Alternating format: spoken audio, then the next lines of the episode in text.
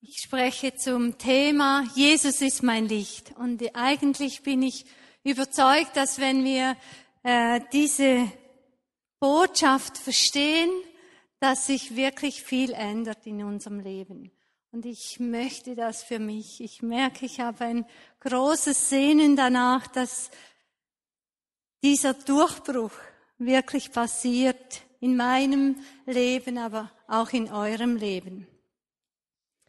In der Regel erwache ich am Morgen äh, mit einem Lied. Irgendein Lied, ein Anbetungslied, das mir immer so im Kopf rumgeht. Aber in der letzten Zeit war es so trüb draußen. Ich weiß nicht, wie es euch ergangen ist. Man hat hinausgeschaut und es war irgendwie so, ähm, dass man dachte, am liebsten würde ich wieder ins Bett und die Decke über den Kopf und ich stehe sowieso nicht gern auf, aber in diesen Tagen wird es dann besonders schlimm, äh, wenn alles so trüb ist, alles so düster, so depressiv und irgendwie will keine Freude aufkommen. Kennt ihr das? So in dieser Zeit, wenn die Tage kürzer werden. Wir bekommen auch in dieser Vorweihnachtszeit immer wieder viel Telefonate, viele E-Mails von Menschen, die sagen, wir brauchen besondere Hilfe. Es häuft sich in dieser Zeit. Ich weiß, dass etliche sich immer wieder fragen, was bringt denn die Zukunft so im Blick auf den Jahreswechsel? Wie soll das weitergehen? Was bedeutet für mich das neue Jahr und es scheint nicht so wirklich Perspektive da zu sein. Und dann erst noch denken zu müssen, ich soll ein Licht sein für meine Umgebung, für all diejenigen, mit denen ich zusammen bin, dann wird das schon eher irgendwie eine Phrase oder eine Bedrohung. Es ist nicht das, wonach es uns zumute ist. Und dann kommt aber die Ankündigung von Simeon. Simeon ist der Vater von Johannes, der im Blick auf Johannes, der dem Messias den Weg bereitet, sagt, zwar lest ihr das im Lukas 2 für diejenigen, die die Bibel, nein, Lukas 1 ist das, Vers 78 und 79 können dort die Bibel aufschlagen. Matthäus, Markus, Lukas, das dritte Evangelium. Lukas 1, Vers 78 und 79. Gott vergibt uns, weil seine Barmherzigkeit so groß ist. Aus der Höhe kommt sein Licht zu uns. Dieses Licht wird allen Menschen leuchten, die in Nacht und Todesfurcht leben. Es wird uns auf den Weg des Friedens führen. Dieses Licht, dieser Messias wird uns auf dem Weg des Lichts führen. Dann lesen wir im Johannes, das ist das vierte Evangelium, Johannes 8, Vers 12. Ein andermal sagte Jesus zu den Menschen, die ihm zuhörten, ich bin das Licht für die Welt. Wer mir nachfolgt, wird nicht mehr in der Dunkelheit umherirren, sondern folgt dem Licht, das ihn zum Leben führt. Dann noch Johannes 12, Vers 46. Da sagt Jesus auch wieder, ich bin also das Licht, als Licht in die Welt gekommen, damit keiner, der an mich glaubt, länger in der Dunkelheit leben muss. Ich glaube, es ist Zeit für mich, meine Brille zu kontrollieren. So kommt das wirklich. Äh, es ist also nicht nur das Licht, es ändert sich mit dem Alter, die Augen so. Also hier heißt, Jesus ist mein Licht. Das ist eine Hoffnung, eine Zusage für alle Menschen. Jesus sagt, wer mir nachfolgt, wer sein Leben aus, auf mich ausrichtet, der bekommt Licht. Dem gebe ich Licht und der wird zum Licht. Er macht das unabhängig davon, ob wir uns danach fühlen. Er knüpft das überhaupt nicht äh, an irgendein Wohlempfinden, sondern er sagt, Ängste und Perspektivenlosigkeit wird dein Weg nicht länger bestimmen. Durch Jesus wird mein Weg erhellt. Ich betrete den Weg des Friedens, heißt es da im Lukas. Und diese Zusage gilt allen Menschen. Zu allen sagt Jesus das. Aber es erleben dann diejenigen, die ihr Leben auf Jesus ausrichten, die Jesus einladen, dieses Licht auch zu sein. Was kann denn Dunkelheit bedeuten in unserem Leben? Oft ist es diese Zeit, wo wir uns ja überlastet fühlen. Wir wollen vor dem Weihnachtsferien noch alles so in Ordnung bringen, äh, Pendenzen abarbeiten. Wir wollen ähm, einfach quasi alles in Ordnung bringen, bevor wir ins neue Jahr gehen. Und dadurch entsteht sehr oft ein Gefühl der Überforderung, überlastet zu sein, das sich dann ausdrückt in Schlaflosigkeit, Unruhe, das Gefühl nicht zu genügen, ich schaffe es nicht, das alles ans Ort zu bringen. Oder ich habe letzte Woche mit jemandem gesprochen, der hat gesagt, ja, ich weiß nicht, ob ich nächstes Jahr noch da arbeiten werde, wo ich jetzt bin. Es gefällt mir zwar gut, aber es ist immer alles in Bewegung. Ich weiß eigentlich gar nie, ob ich nicht den, im nächsten Monat die Kündigung kriege. Also es gibt Ängste, die sehr schnell zur Dunkelheit werden. Oder die Angst auch allein zu bleiben. Nicht zu wissen, werde ich je einen Ehepartner haben, eine Partnerin haben, werde ich das je erleben? Und diese Angst äh, wird sehr schnell zur Dunkelheit.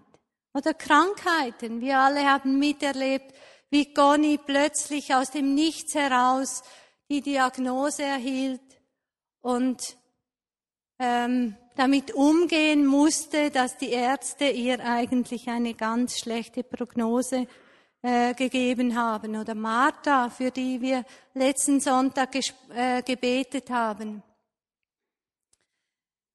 Sehr schnell wird eine solche Krankheit für die Betroffenen, aber auch für uns, die wir das mitbekommen, so etwas, das wie Dunkelheit bewirken will in unserem Leben. Tod von nahen Angehörigen, ich denke Rösli, Anna Ros, die ihren Vater verloren haben. Das drückt, bewirkt Schwere. Aber natürlich auch un ungeklärte Beziehungen, unversöhnte Beziehungen. Vielleicht ist es manchmal gar nichts Konkretes, das irgendwie zwischen mir und jemandem steht, aber ich merke einfach, irgendetwas stimmt nicht. Und diese Ungewissheit, dieses Gefühl, nicht zu wissen, was ist denn? Oder vielleicht weißt du das, was es ist, was zwischen dir und jemandem in der Familie oder jemandem am Arbeitsplatz steht. Und es ist etwas, das dir, in dir Dunkelheit bewirkt. Aber Jesus sagt, ich lese nochmals im Johannes 8, Vers 12. Ein andermal sagte Jesus zu den Menschen, die ihm zuhörten, ich bin das Licht für die Welt. Wer mir nachfolgt, wird nicht mehr in der Dunkelheit umherirren, sondern folgt dem Licht, das ihm zum Leben führt. Oder im, nochmals Johannes 12, Vers 46. Ich bin das, als Licht in die Welt gekommen, damit keiner, der an mich glaubt, länger in der Dunkelheit leben muss. Also es gibt keine Vorbehalte, keine Frage danach, wie fühle ich mich? Fühle ich mich nach Licht oder nicht? Jesus macht sich im Gegensatz zu mir von nichts abhängig. Er sagt einfach, ich bin das Licht. Jesus ist mein Licht. Wir kennen ja verschiedenste Lichter. Es gibt unglaublich viele Lichter, wenn man beginnt darüber nachzudenken. Das Sonnenlicht, äh, wovor wir uns schützen müssen, wenn es zu stark ist. Der Mond, der sogar so hell leuchten kann, dass ich bei absoluter Dunkelheit meinen Weg finde. Aber dann natürlich ganz normale Glühbirnen oder so ein Scheinwerfer, ein Licht, äh, das mich blendet, wenn ich direkt hineinschaue. Ich habe da Lichter äh, hingestellt. Vielleicht äh, kann das jemand von vorne anzünden. Äh, eine Halogenlampe, ziemlich stark leuchtet. Dann natürlich Taschenlampen. Es ist eine spezielle, die leuchtet an zwei Orten, Tessie. Man kann zweimal drücken. Jetzt ist das erste Ort, dann das zweite. Da heißt, ja, nochmals. Da es leuchtet, schaut mal. Verschiedene Möglichkeiten mit dieser Lampe zu leuchten. Und dann natürlich das Kerzenlicht. Also ein Licht, das jetzt in dieser Zeit sehr oft leuchtet, ähm, das wir gern haben, das gemütlich ist. Wir haben also ganz verschiedene Lichter, ähm, die uns leuchten können. Ich denke, wir sind uns einig, obwohl diese Lichter so verschieden sind, sie sind alle Lichter.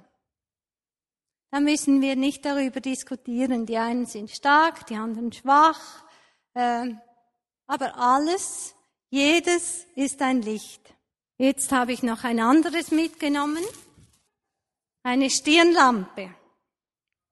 Und an dieser, mit dieser Lampe möchte ich etwas erklären, einfach darstellen. Ich meine, es sind ja immer so Bilder, die hinken, aber äh, es hilft einem, etwas zu verstehen. Diese Lampe ist wie ein Teil von mir. Ich kann mich bewegen, das ist kein Problem.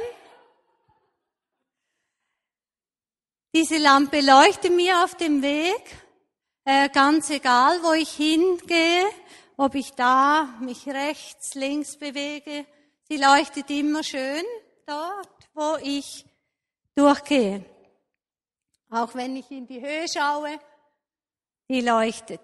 Diese Lampe möchte ich jetzt äh, mit Jesus vergleichen und jetzt kann man das Licht löschen. Also Jesus ist ein Teil von mir. Er ist sozusagen meine Stirnlampe. Sein Licht ist immer da. Er leuchtet mir dort, wo ich gehe. Oft erkenne ich das ja gar nicht. Äh, ich erinnere mich jetzt an den Servant-Einsatz am letzten Sonntag. Da war ich mit Nadal in der Stadt unterwegs und irgendwie ja, schienen die Leute nicht so äh, ein Licht für meine Umgebung. Also ich werde selber zum Licht. Das werdet ihr nicht bezweifeln, oder? Das erscheint ganz logisch. Ihr seht mich und äh, ihr überlegt nicht immer, wer leuchtet jetzt genau, ist das die Lampe oder ich? Einfach ich leuchte. Also wenn ich mit Jesus unterwegs bin, bin ich ein Licht. Sogar dann, wenn ich mich nicht danach fühle, Das spielt euch doch kein, euch keine Rolle, ob ich mich nach Licht fühle oder nicht. Ihr seht, ich bin das Licht, ein Licht. Und ich erinnere mich gern an eine Frau, gut, ihr dürft jetzt wieder Licht machen, damit ihr nicht von meinem Licht, hellen Licht so geblendet werdet. Blinkt's nicht? Schade, ich hätte gern geblinkt. Aber jetzt kein Problem. ihr habt's mitbekommen. Irgendes sollte, Nadine hat mir gesagt, dass es blinken soll, aber eine Frau, die sich selber überhaupt nicht als Licht gefühlt hat, die hat äh, in der Weihnachtszeit, sie war bei uns eingeladen, immer wieder Menschen eingeladen, zu mit uns Weihnachten feiern, die noch mehr Probleme hatte als sie selber. Sie hat zum Beispiel mal eine Prostituierte mit zu uns gebracht, die hat mit uns Weihnachten gefeiert. Wir hatten äh, immer wieder Menschen, die noch weniger ein Daheim hatten als sie selber. Also sie hat sich selber überhaupt nicht als jemand gefühlt, der, der so Licht wäre, aber hat, wurde zum Licht für andere Menschen. Natürlich können wir unser Licht auch tarnen. Habe da eine Taschenlampe. Ihr seht, da ist nicht viel an Licht zu sehen. Trotzdem, die brennt. Das Licht ist da. Also das Einzige, was wir machen können, ist eigentlich, dass wir das Licht tarnen können. Wir können es nicht auslöschen, weil das Licht ja Jesus ist. Das gelingt uns nicht, aber wir können es tarnen wie diese alte Militärlampe. Wir können es überdecken. Das passiert manchmal mit unseren Sorgen und so. Äh, das passiert mit meiner Gefühlswelt, wenn ich meinen Gefühlen äh, die über mein Licht lege und alles äh, ist dann etwas weniger hell oder wenn ich mich so auf die Dunkelheit konzentriere, dass ich entsprechend dem einfach das Licht nicht mehr sehe. Ich kann da von oben auf die Lampe schauen und sehe nichts mehr.